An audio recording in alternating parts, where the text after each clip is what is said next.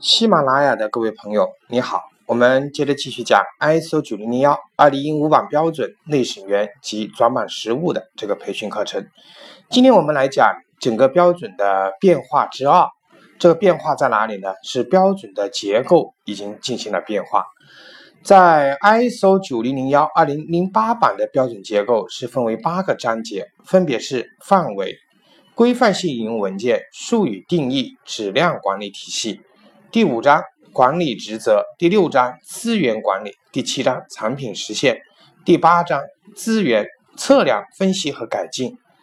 而在我们新版的，也就是 ISO 九零零幺二零一五版的这标准结构里面，它采用的是我们所谓的高级架构，分为十个章节，分别是：一、范围；二、规范性引用文件；三、术语和定义；四、组织的环境。五、领导作用；六、质量管理体系的策划；七、支持；八、运行；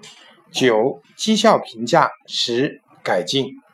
好，它是分为这个十个章节。那这个新的标准的这个结构，就是我们所谓的高级架构。而这个标高级架构也是未来标准和制定和编写可能要采用的一个趋势。好，包括我们看到的目前 ISO 幺四零零幺二零一五版的标准结构啊，也是采用了十个章节。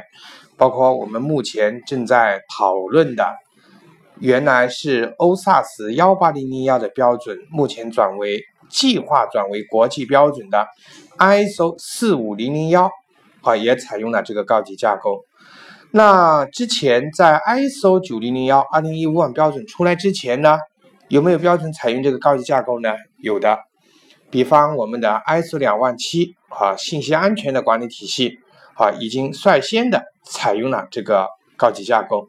所以，我们说这两个标准之间啊，在结构上的变化是很大，它这个变化而且是很明显的，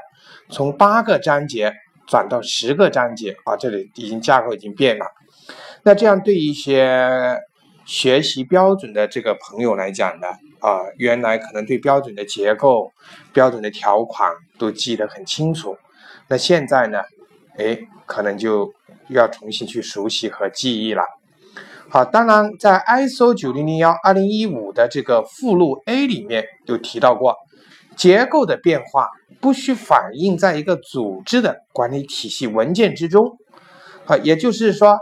你的这个结构的变化，你的手册的改变，可以不需要按照这样的一个结构重新做调整，只要你把管理的这个过程说明清楚啊。但实际上，我们知道，我想大部分的公司呢，还是会按照这样的一个新的结构来重新编写这个手册。好，那这个高级架构，它是在 ISO 工作导则中所提到的。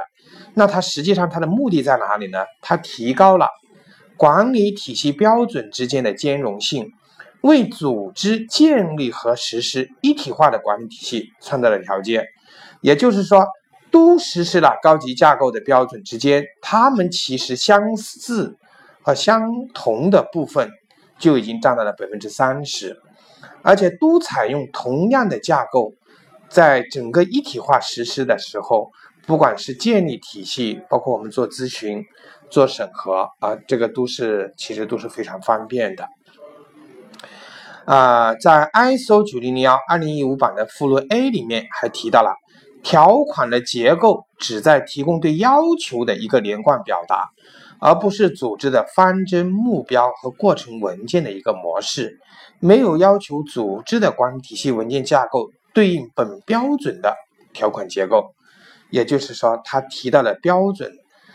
这个架构啊，是为了使标准能够进行一个连贯的表达啊，没有要求说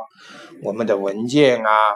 方针啊等等等等要按照这样一个架构来啊，这是我们说的呃标准的一个重要的变化，就是结构上的一个变化啊。这个希望大家去仔细对照和学习，也要找出一些共同的和新增的部分哈。希望大家能够对这个部分能够有个很愉快的了解。好，我们今天课程就讲到这里，下次再见。